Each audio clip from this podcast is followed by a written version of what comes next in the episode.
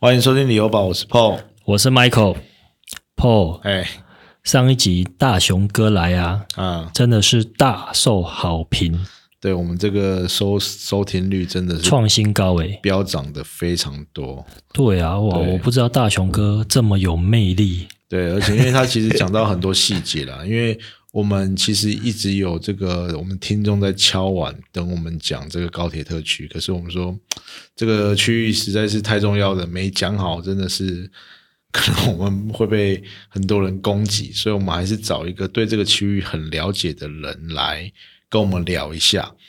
那其实今天这一集呢，我们其实想要做一个延伸，因为就是大雄哥他在上一集的节目中有提到一个很重要的指标，就是什么样的指标？从化区的五大指标，哎，他其实有讲过啊，如果你去观察一个从化区，那有呃五个指标你可以去参照，然后你可以去针对这个从化区的发展有没有这些有没有涵盖这些指标来，你可以去判断是不是一个好的投资标的。啊，是哪五个大五个指标啊？他上一集提到的第一个就是就业，嗯，第二个是交通，对，好，那第三个是学区，第四个是医疗，第五个是生活机能。对，但是呢，这涵盖了这五个指标之内，哈，当然还有一个很重要的关键，就是他有特别强调，如果是以当然是以投资啊，我们现在就是讲以投资为考量的话，还有一个很重要的关键叫低基期。什么？哎，你要怎么去定义低基期这个这个名称啊？低基期哦，对，我觉得就是，譬如说从化区一开始的时候，嗯，你就是第一波进去买的人，对。但是第一波进去买的人，如果他从化区哦，比如说在台南啊，他一开始进去，妈也给你开一个四十万，他是低基期吗？这样好像就不是低基期了。那如果周边都六十万，它就是低基期啊。对啊，可是现在我们发现，好像慢慢的不是以前啦。以前我们在买同进买同化区的时候，从化区因为一开始发展什么东西都没有，所以它一定是比周遭相对的区域来的便宜。可是好像慢慢这个状况好像慢慢被扭转了。我觉得，我觉得是那个啦，就是这这几年的关系，房地产飙涨的关系。不然你看以前高铁一开始第一个按出来才多少钱？是几十几万。在九份子第一个出来多少钱？十几万。对，所以这个我们留到最后来讲好了。嗯我们先针对这五大指标，当然哈，我们今天其实特别的就是要针对这五大指标来探讨一下台南的目前的从化区有哪些呃哪些地方是符合这些指标的。那我们就从第一个最重要的来讲好了。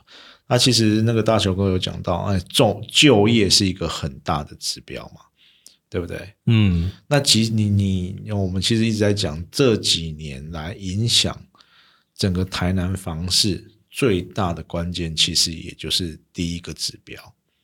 为什么是这个指标？其实就是南科啦。对，其实就是南科啦。然后其实就是因为我们一直在讲说，台积电在现在算起来，应该三年前哦花了一百亿去买了那边的土地嘛，开始盖这个十八厂，然后连带周边很多设备厂商都进来。那有设备厂商进来，你可能也有一些啊、可能有食衣住行的的要求。我们有说，其实有有有这个报道指出了，一个科技园区的工作机会，呃，一个科技园区的缺会带来六个工作机会，可能是设备厂商，可能是他需要的食衣住行，哈，住啊，可能是吃，哦，他可能要饮食，所以他你每一个这个一个单位的人口就可以产生六个就就业机会，所以其实这个商机算是非常庞大的。那我们来看，哎，跟就业有关系的话，刚才那个 Michael 有讲嘛，其实就是南科。嗯，那所以跟这个就业最直接有关系的，哈，连带受到影响的，大概是哪些从化区啊就是大概 L M 啦。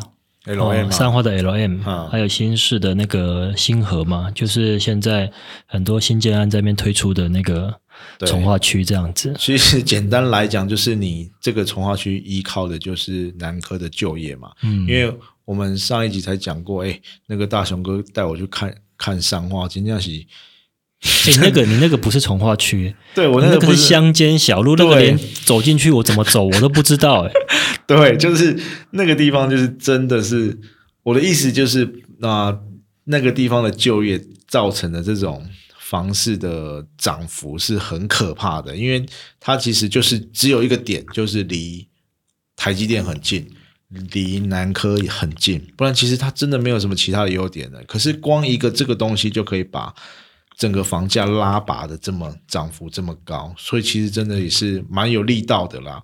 那尤其是我们刚刚讲的 L M 跟星河，你之前有去 L M 看过吗？有啊，你我说早期的时候，早期有去，可是没有那么多的建案，对，而且它早期，因为它其实就是一个低密度的开发，然后都是透天啊，都是大都是透天。可是我之前去过，我觉得很舒服啦，就感觉是很像美式的社区，而且它很多做那种斜屋顶的嘛。而且后来还有开一个很大的大 seven 在那边，对，那个也是近期的。你看早期七八年前那个时候在卖啊，我记得透天一栋只要六七百万呢、嗯，哇，现在都是翻了两倍、三倍，哦，三倍也有。所以其实是，而且现在新的案子那边的透天都要两千多万、三千多万，那连那个呃华夏的最新的华夏的产品，在那个小新国小对面的，也是保家的，哈、哦，阳光世纪，它也卖到了快四十万，三八三九，嗯，所以其实非常的可怕、欸，而且它早期太子在那边一瓶好像才十出头万而已。嗯，对不对？所以这个也是年连带的这个因为就业机会产生的房市的飙涨，而且早期啊，我记得我有同事去看啊，就是那边虽然很漂亮，可是真的就是香槟龙博，而且它离上化旧市区其实有一段车程，大概五到十分钟，嗯，对那，几乎就是没有生活机能。那在那边其实真的就是就是早期，因为其实南科已经发展一段时间了嘛，也也将近二十年，就是为了可能工作需要困累。其实那个房价大概近十年都没有什么很大的变动，真的喷也是这两年也两三年的事情了吧，对不对？那另外一个其实就是新河的从化区，但是这个从化区是算是自办的从化区嘛，所以我觉得它的那个道路规划没有像那种比较棋盘式的嗯，感觉，而且呃，感觉那个道路比较弯弯曲曲的，比较乱一点点啦。不过啊，如果你有去过新河从化区那边，你就知道现在下班时间是人超级无敌多，而且像在那边就是，其实你要什么生活机能都有了啦，连那个什么。那个叫什么啊丹丹汉堡啦，或者是一些很多的简餐店啊，然后一些其实你要的 seven 啊，那些全联那些都有。其实新河我觉得好像比 L M 还热闹对，但是它的规划你就觉得没有 L M 这么整齐。，L M 比较大，啊对，但是因为星河它有一个优点，它是紧贴着。新市的旧市区了，对对对对对，这个是一个很大的关键然后这个，但是 L 那个星河啦，新嗯河它底下的商家很多也都有都有开开业了，一些大楼下面的一些店面，对啊，对啊，因为它其实，因为它可能大楼按相对有很多嘛，其实也没有到很多啦。它大大楼，但是可能比 L M 还要多啦。然后那边的人口感觉也比较密集一点点，而且我们今呃最近哦十月份这个刚出来的这个实价登录 预售屋，台南市前五高全部都是这个新河从化区里面的。你说那个那个海叉海带下茶悦 茶悦带下的对那个什么世界南科啊，世界南科。A A，我觉得很厉害耶！我所以你看它卖到四十五万一平，就是最新的实价登录上起来的嗯。这个价格，诶四十万非常夸张哎你看台南市区差不多也顶，你说除了平时之外，差不多东区差不多也都这个价格，哎，这还站不太上去。嗯，你看南台南四十万站不稳，对不对？你说其他的地方也没有沾上四十万啊。科技业的力道有这么大真的真的很很很跌破眼镜啊，跌破眼镜真的，对不我不晓得有办法把房价拉升到这么高，所以很多其实很多人他买善化新市的人，他就是很那个粘着度很高，他就觉得那边最好，因为有南科哦，所以他其实就是可能他们也有复制足科的经验，或者吧，但是你他们也可能觉得它未来会发展的很好。那确实现在那个 FG 数字从化区、字母从化区了，慢慢也在规划了。它可能越来后后期，说不定有机会像祖北这样，变成是一个呃完整的有商业商业区的这个呃区域，然后把整个区域的生活机能带动的更好。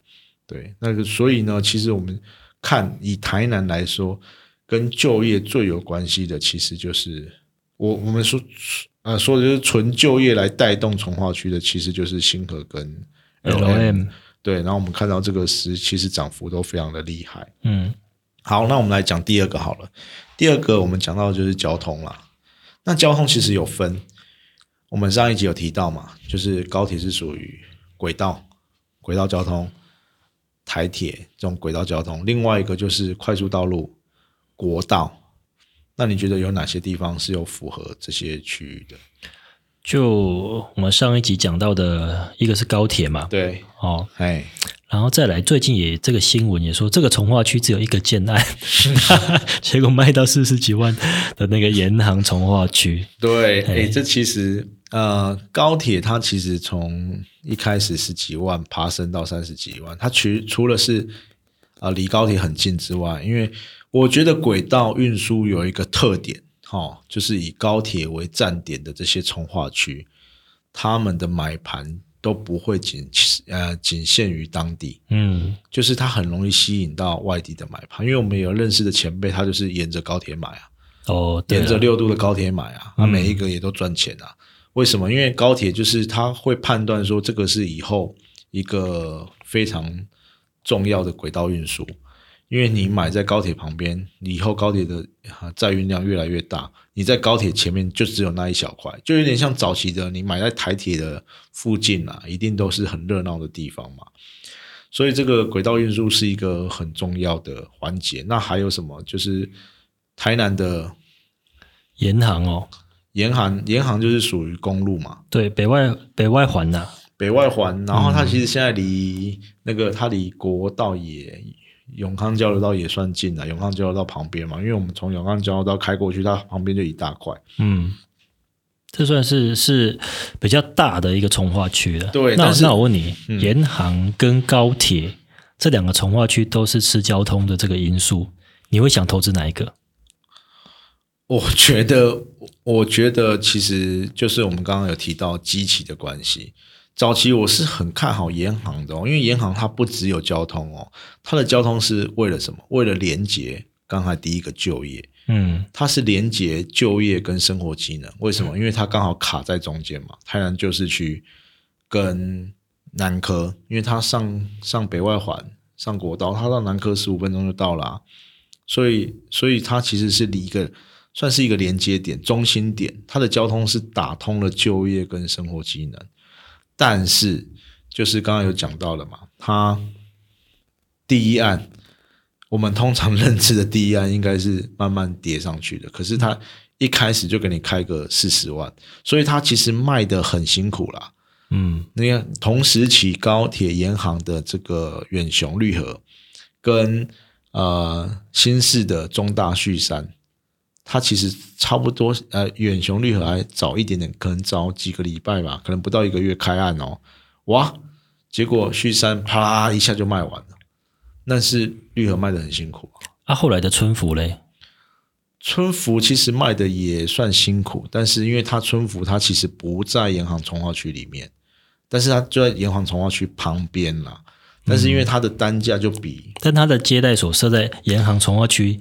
的路路边，所以我一直以为他 的基地是在那边啊，就吃豆腐呗。可 可他其实不在从化区里面了，但是他其实跟那个呃绿河的单价有一点拉开来。嗯，对，只是他有的有的那个三房，他就必须一定要配双车，所以它的总价其实会拉比较高，到一千七、一千八，哎，很夸张哎。以前早期没有办法接受这个价格。你说那个绿河吗？没有没有开序。哦，开序春福开去，它配双车的话，那绿河其实也到一千六、一千七的三房，差不多这个价位啦。所以其实算是会买的很辛苦的地方啦。在北外环还没盖好之前呢，嗯，哦，再往下去不就是历史博物馆那边吗？对，哦啊，现在历史博物馆那边是那个谁在推？是那南科岳阳那个新复发的案子吗？那边好像也卖的还不错吧？卖了，其实我们单看户数来说是还不错，已经卖了三四百户了。可是如果你以层数来说，其实大概也在三三四成。对你说哦，它跑得很快，它其实也没有跑得很快，就是三但它也是卖也不便宜耶。对，因为它也是，你看它的名称其实就是这样的、啊，南科岳阳，它就是摆明了就是要吃南科的客群。嗯可是你说它离南科很近吗？也不尽然呐、也不尽然，因为呃，其实这个那个这个什么历史博物馆那边其实也发展了很久，它早期也是比较偏美式。然后一个五彩动机被搞垮了嘛，我看中间后来没盖了，没盖嘛。对啊，就是没盖，然后也是感觉那边就本来要大楼案就没有，对，只是后来后来都是透天啊，太子的透天，还有那个城阳，是不是？对啊，国阳还城阳？国阳啊，国阳的那个就是什么幸福大院那那些嘛，就是那边有四个四个大的一个偷天的案子，对啊对对对那那个是度假的那种，对，偷天宅然后然后因为那那边偷天其实也也之前有发生过一些争议了啊，不过就是后来要盖大楼，因为它那边有一些华夏的产品，那比较新的就是三富乐乐。对，那其实三富热热它就有一点偏了啦，不过它算是一个比较近期的一个算是大楼案这样子。那接下来就是那个南科岳阳嘛，对，那因为南科岳阳它一千两百户，它有一点造镇的意味啦，嗯，说不定哈、哦，它也可以帮这个地方带来一些人气，因为我们其实就是史博馆那边一直是低密度的开发，所以它其实生活机能有一点跟不太起来。你那个店家啊，在史博馆前面一排那个透天，那个店面其实有点开不太起来，因为说真的，人没有这么多了，很难去支撑这个生活机能。所以如果说不定呢、未来那边有人进驻之后，会会好一点点。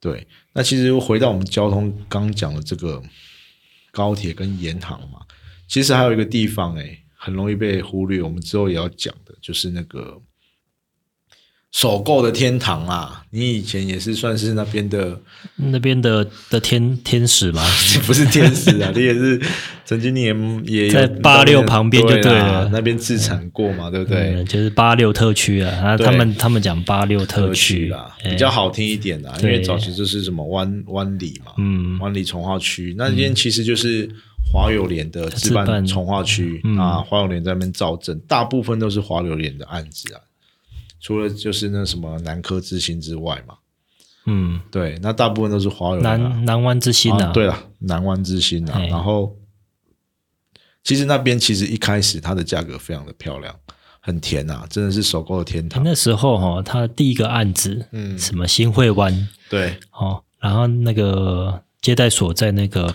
永华路，就是安平的永华路上，哦，离这么远哦，对，然后一个很大的一个停车场。嗯。哦，对，在那边做一个很大的接待所。嗯，他那时候一瓶打多少钱？让你猜。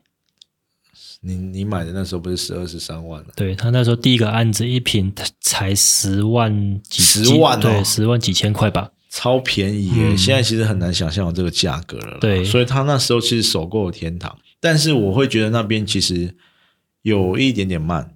如果同时期你跟九分之比的话，为什么？哦，对啊，因为那边是自办从化，大部分土地都是华友联的土地啊。对，所以他可能、我觉得最近算快了啦，因为早期他可能一栋一栋慢慢盖，它的速度比较没有那么快。我觉得说不定也有一点在养地的成分。嗯，对，然后但是那个就真的可以买得到低基期。对，那个才是真正的低基期，因为你那个十万块，你可能在台南市买不到什么东西嘛，对你可能你就不要那边去。但是那边有交通的优势，它其实进到市区也很快。哦，你走什么大成路吗？还是哪里？大成路啊，一下就到了。还有，你要到星光三月，其实非常快耶。然后你要出去，你走八六，你到高铁，或者是你进市区，其实也其实我现在还一直觉得那个位置蛮不错的，对嗯，我还蛮喜欢那边的。对，可是其实就有一些人会说啦，说那边是以前早期的那种烧那种废五金的啦，然后就是有一些，但是我觉得可是要看位置吧。对，再来就是其实已经经过了很很久了很长了一段时间啦。其实包括那个也有人在讲说二人溪污染什么什么，其实都在整治过了啦。然后其实土地也都挖起来，然后去盖房子嘛。你盖一个房子，你要挖地下十几二十公尺，那个土其实早就挖掉了。那很多人都会讲说啊，我那个下面的水我也不敢喝啊，或者是怎么样啊，种的东西，我想说你哪会吃那边种的东西啊？那边也不会种东西卖嘛。所以其实还是要看一下。当然会在意的人，你就可以不用考虑那么。但但是我觉得不用太去污名化一个地方。有时候就是以讹传讹啊，有时候历历史就是这样子嘛。对，当然有一些很多一些报道去讲说这些事情啊，但是我觉得当然可以去评估看看，然后看，我觉得还是要以资料为主啦。说说啊，这边的水真的不能喝，有没有？或者是这边的空气污染指数是多少？我觉得要以这个数据来讲话，不是以那种有点。那种传的对，然后有点恐慌性的言论去批判一个地方，因为有时候你讲的地方是人家的家，嗯，你讲那种那种单纯的你听过来的，然后去抨击一个地方，其实不是很很好了。当然，当然，如果你有数据的话，当然就是可以依数据去讲话。那这个这个八六特区其实也是一个交通，但是我觉得它最近不是首购的天堂了。它现在也涨到一瓶要卖到三十万呢。对，而且因为其实它有一点改变策略，就是变成是那个成屋销售了。嗯，啊，很多人在讲，哇，整个南区从六月到现在都没有什么新的实价登录，哎，是不是很惨啊？可是其实现在南区没有任何一个预售物在销售，连那个近期那个有啦，那个华友联那边的那个咪吼。他现在是在销在预售了，预售了哦。那但他同时间有一个成屋 One Life 嘛，对 One Life 也是成屋在卖。对，所以这个就是其实啊那边的案子其实目前不多哦，所以但当然也我觉得也是到了一个一个位阶了啦。那你说现在是不是低基期？那个可能就要未来验证。但是我觉得现在华哎应该是以这个区域来讲，那边有点我会觉得有点高了哦，所以。是不是适合投资？可以，大家可以在咨询去判断。那大概就是这一些嘛。那其实还有一个啦，就是，但是因为那个，我其实没什么好讲。其实我要讲的是那个捷运的部分。哦，那那个还没有那么快。对，因为虽然已经进到了综合规划的部分，但是其实你真的开工。到完工可能是十几年后的事情。那时候我们就已经，你已经可能要要领老人票了吗？应该没那么快吧，又没那么久吧。可是如果这个已交这个捷运的话，可能就是平时会吃到这个红利。但是我觉得那个太久了，不太适合放在放在现在讨论的。对你不适合现在把它当做一个一个算是一个投资的一个指标去看。哦，所以大概就是这样子啦。好，接下来我们要讲的是第三个学区的部分。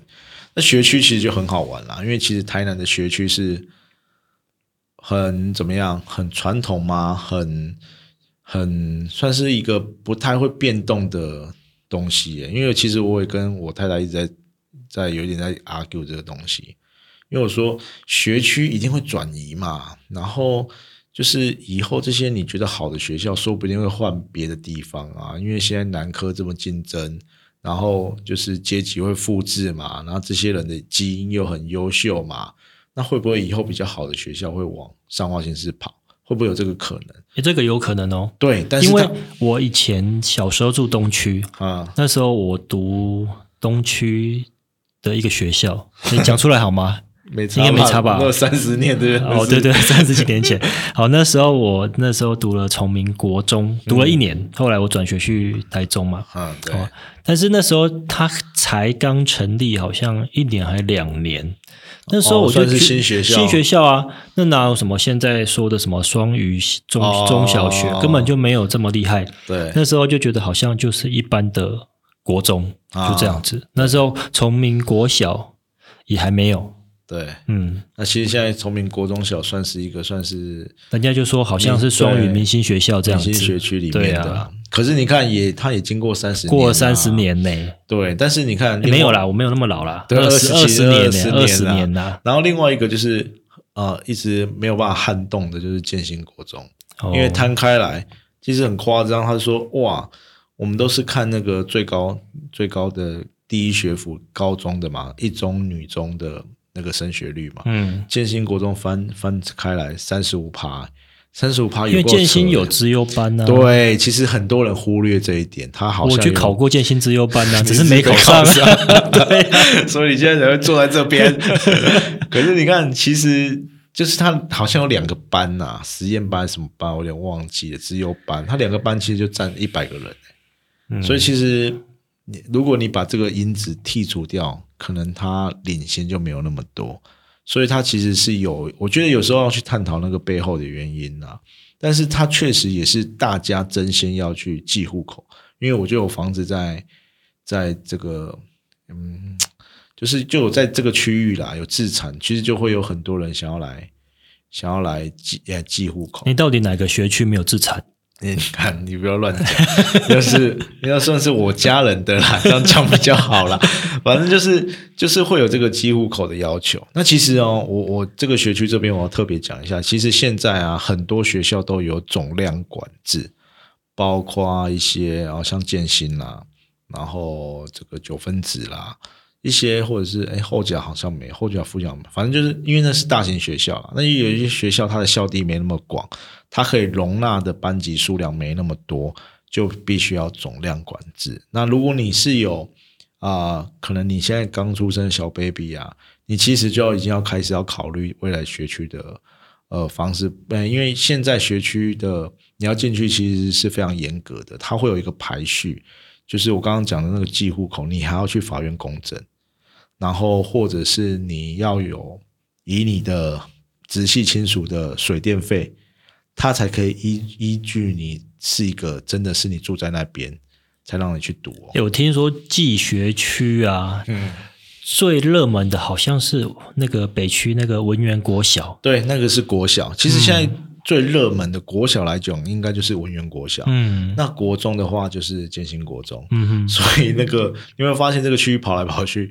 嗯所以这些爸爸妈妈他一直就在，但我小时候没有文园国小啊。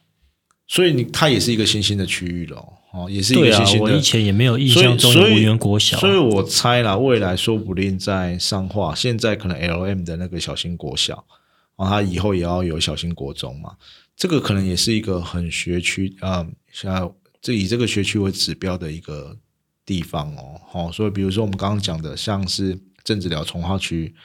它就是有用文园国小很强嘛，那其实建新国中它那边是一个旧的市区，它其实没有特别的从化区，所以那边的呃老公寓啊，它一直有保值的关系，也是这样子。因为很多人就是为了要为了要学区，对要学区，嗯它其实建新国中旁边有一个复利的那个案子，全台全台首学学，啦。诶，他没有人在卖诶，嗯，我觉得他一定是非常那个户数很少。他也是大平数的嘛，嗯，以前都是盖大平数以。前的大平数，我觉得那个一定是非常珍贵，因为他就是下来就可以去上学了，所以他那个那也要有人，也是也是要有这个需求啊。可是我觉得大部分的住户也不一定有学区的需求啦。对啦。可是因为他那边真的就是一个精华的地段，嗯，你看旁边就是孔庙，然后又建新国中，又有方便有美术馆，住在那边就什感觉是一么都有个人文的区域啦。嗯好，那我其实要特别讲到这个学区的部分，其实有时候你在看很多地方，为什么它还没有还没有开始盖，或者是它还没有人口进驻了，诶，政府就在那边设新的学区。其实有非常啊、现在台南就目前就三个嘛，第一个就是我们上一集聊的那个 K 十二那个对。沙伦国中，其实你看它旁边都还没有新大楼，它就准备盖国小了，嗯。甚至再盖一个高中跟幼儿园，嗯对对不对？所以，K 其十二是从 Kid 就是对幼儿园学前到高中，到高中哦。所以你看，如哦果完整的学前，你从小班就好了，到高中是十五年呢、哎，可是十五年都在那个学校，我会我会很腻耶。你当然可以不用在那个学校，但是如果你是真的都刚好在那个学校，哎，你住高铁超方便的，每天走路上下学，可是可是很爽五年啊。都在同个地方，我真的会待在超 腻。那个没有人会像你这样台南读一读就跑到台中去了。然后第二个就是这个九分子从化区，它其实也是可能它呃学校刚开始第一年的时候，才可能才有一两个案子而已哦，嗯水舞川啊、大家展大大井啊，嗯就讲到透天案，其实他的案子还没有很多。再来就是最扯的就是延航国中根本还没有办个案子，他的学校就伫立在这个银行诶延航国中开始有人在念了吗？早就有人在念了。是哦对啊，我还真没有去了解这个。他跟九分子差不多同期啦。哦然后你看，哎、而且他们都是什么啊？双语学校嗯，啊，然后都在什么什么什么绿能示范学校，其实都是你感觉就是政府有在挹注这一方面了，对，拨的经费也都蛮多的。哎，那你你你觉得嘞？为什么政府要这样做？没有，因为一个从化区里面，嗯它有规定，就是说你的停车场、你的学校，嗯哦，那你的公共设施要有多少，嗯在在这个从化区里面，哦，你才可以去规划这个从化区。可是他有学校用地，他一定要盖学校吗？也不一定吧。他只是一定要有学校用地啊，要有停车用地啊。对啊，可是你不盖学校，你用学到学学校用地要干嘛？对，可是我会觉得说，因为现在其实是一个少子化的趋势啦。嗯，你要盖学校，表示你有预期人口会进驻，对，你盖学校才会有意义嘛。不然你盖了学校没有人读，哎，一一个学校其实要花花非常多的钱哎。所以我在猜，这其实就是一个指标啦，政府要做多的一个指标啦，就是它可能就是这边地释出之后，建商会来盖嘛，或者是它有一些未来说不定有像沙伦，它可能有一些就业机会，嗯，它有一些政府的重大的的建设会在那边，所以它预期到未来会有这个需求。好，其实有一些从化区，你就可以发现，它是可能是有一些政府的这个重大建设开始挹注之后，然后慢慢的在人口进来，所以呃，其实我们刚刚讲到，哎，以学区为例的这三个新兴从化区，感就好像有一些这种感觉，对不对？嗯，对啊，然后其实，诶，可是我在想，嗯一直有新的学校，嗯，可是班级数是不是是不是越来越少？哎，没有诶，其实就是看真的看地方，比如说我们刚刚讲到文园国小一种标班呢，然后像最近的九分子啊、其实有有稍微了解一下，因为他原本预定招收五班，嗯，但是因为可能真的收收就是班级不够啦，想要读的人太多了，尤其是他可能是他涉及在从化区里面，还读不到从化区里面的学校，所以有可能一些透过议员去去发声嘛，反而是班级数不够。对不够，然后所以他们近期又要再扩建校舍，哦，可是你看他那么小，又要盖那么多教室，感觉孩子在里面就很挤，所以这可能就是早期没有规划好，他的学校用地是不是规划的不够，说不定都有这种可能。像银行现在你感觉好像没感觉，可是你看那边盖满之后，可是九份只是国中小，对，那国中有收收班的吗？国中有啊，但是国中其实他的需求还没那么高，为什么？因为他们现在国中升高中的阶段，很多人他还是很重视这个学校，所以他们有可能是读完国小之后，把户籍再移到建新或者是后甲、复兴、好崇明等等的学区。哦是哦，所以你像其实现在爸爸妈妈也很辛苦了，就跟着这个学区这个户籍里面动来动去。哦，所以这个学区，但是啊、可能像竹北，哦，可能像这 L M，他们未来都会有国中的规划。那可能因为他们真的离旧市区太远了嘛，所以他们可能在地就会形成新的学区喽。其实像竹北最近就有这个趋势啊，也开始很多学校都新的学校它开始就总量管制了，所以你变成说你也必须要很早设计，尤其是竹北的学区宅，它其实的价格也都是非常高。所以这个其实也都会有影响啦。那其实你就看这个，因为台南的旧市区很小嘛，它精华的学校可能都还目前都还在旧市区里面。那未来未来会不会有转移？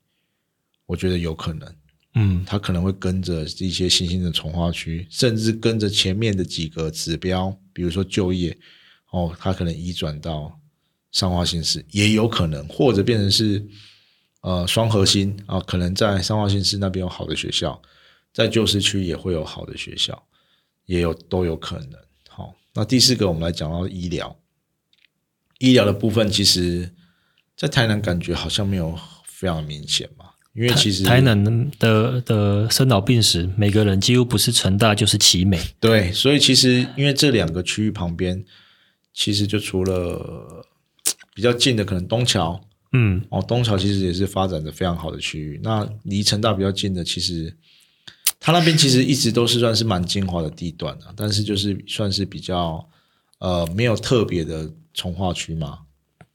没好像没有比较大型的从化区，除了平时啦，平时可能近一点。对对对对对，平时当然也是一个很重要的嘛。嗯但是因为其实它早期那边其实规划的，我觉得就比较完整一点啦。嗯在那个那个算什么小东路旁边啊，对什么成大宝人啊，那个林森苑啊，其实那边的环境的小小环境其实都还不错啦。对，对，所以那边的房价其实一定也都非常的高。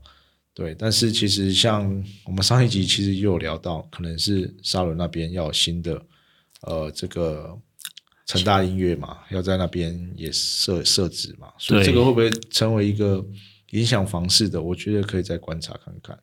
对，那其他的就是一些地区性的小医院。诶可是还有一个医院，我觉得也蛮大，就是安南医院，对它是后来才设立的，就是说不是早期，不是不是我小时候就有了，就是我长大之后，可能它才慢慢的有设立安南医院。一开始好像也没有没有那么多的人去那边看病，但现在好像越来越多。对，但那边好像就没有什么啊，有啊。啦，从化区有啦，那边是吃盐行跟那个跟那个那个史博馆那边呐、对，可是那边好嗯像这个医院好像就没有特别的去带动房价哦。嗯，对，是不是它算是比较偏远？反正那边带动房价的是交通、对啊，哦，所以所以我觉得这个可以再观察看看呢、会不会说未来那边都完善了之后，这个变成是一个很加分的的关键。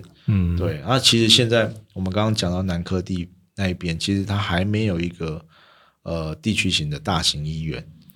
对，对，那一直说要，好像最近有要盖了嘛，然后但是它的那个病床数好像也没那么多，那未来会不会再有一些那比较大型的医院进驻？哦，我觉得这个可以可以观察看看。好，那最后一个就是生活机能的部分啦。来，那生活技能的部分，其实我们有讲到一个点啊，这个其实就是呃呃，很多人会观察一个从化区，它会不会发展的很迅速，就是它有没有啊、沿着这个旧市区的周遭，它如果有没有临临近旧市区的时候，通常它就是会一个发展的比较快的，比如说九分子，比如说东桥，比如说水交社，它其实感觉他们在发展都比较迅速。那因为他们有一个很很大的优势，就是他们可以吃到邻近的这个生活机能，对、嗯哦，你看，比如说九分子，它跨一个桥就是中西区，就是北区，其实然后离对了，不止跨一又个桥，你说海淀路也是很热闹啊。对，啊，所以其实这个就是它的优势啊。有嗯有很多人会觉得啊那边很偏僻，可是你其实绕一绕，它其实离这些生活很重要很生活近的机能的地方都很近。嗯，那东桥其实就是原本它就吃永康原本的旧市区嘛，对啊，中华路你看那么热闹，对你出来中华路就很热闹啊。嗯虽然银行跟九分子的交通真的是好好挤哦。我觉得有够烂呐、就是嗯它可能是道啊、不管是区域内的道路的规划都被人家诟病嘛。我觉得它连外的道路也不是非常方便。我九分子我要开到高铁去有够远的啦，然后要上交流道，你走八号也有够远的啦，对，你走永康也有够远的啦。这变成是可能在在之后啦，之后要慢慢的开发看啦。看那个就是能不能串联起来。那东桥也是啊，它就等于它旁边有一个炮校哦，是未来的展望。可是它现在都包在里面，它连外道路也做的不是很好。嗯有时候那个过那个铁轨那条路也卡了很久嗯，哦。最近好像你光要去中华路就要塞很久了。对，所以这个这个，但是你看这两个地方也是下下叫嘞。东桥也是自从有了总图之后，大家也是也是算是一个梦很梦幻的东桥是比较早就开始有对建建案进驻的一个从化对区啦。它也算是发展的很比较早一点很完整的啦。嗯它剩下的树地可能也不多了嘛。对啊一个保家会跟社会在一起一起盖嘛。嗯，对，那这个这个其实就是很典型的依靠生活机能去发展的一些区域，更不用说水交社啦，它旁边就是星光三月，虽然它有一些险恶设施，但是也是一样一飞冲天嘛，对啊，对不对？那其实我们最后呢要聊到的就是那这些这些你参考了这些指标之后，你怎么去判断能不能投资？还是回到我们一开始讲的低基期的部分。其实有这些指标指标哈是基本的，对，就就是说你今天你要投资，嗯，就是当然自助会考虑很多因素，那个就比较列，就我们就不讨论嘛。对，哦，个人的因素。那投资的话，你会参考这些点，嗯，哦，那这时候都是基本的。那当然拥有越多的这个这些因素、这些资源，那当然是你投资会越有。因为可能获利会比较稳定啊，对，就是不用怕说被套住了。对。可是你如果买到贵，你要怎么去评估说现在它到底是贵 还是便宜？对，就是所以这个机器很重要。你怎么去判断这个机器？比如说，好，有可能会觉得有人会觉得三十万的高铁。妈的，有够贵啦，贵成这样！市区也才三十几万。对，但是如果你跟其他的啊，比如说其他交通节点的六都，你跟台中比，你跟桃园比，你跟新竹比，好像是相对的机器比较低哦。所以你这个时候，呃，你就可以去考虑说，你这个机器是跟谁比较？因为如果我会觉得说高铁的话，它可能是跟其他。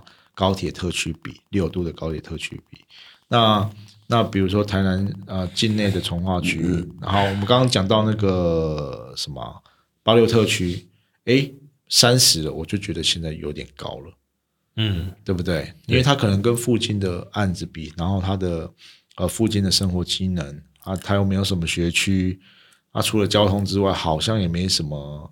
感觉较重大的建设或什么？对，不过它目前又有一个从化区在也在整地当中了啦。嗯，那未来会不会一起发展？这个也很难说。所以这个就其实你可以看的地方啦。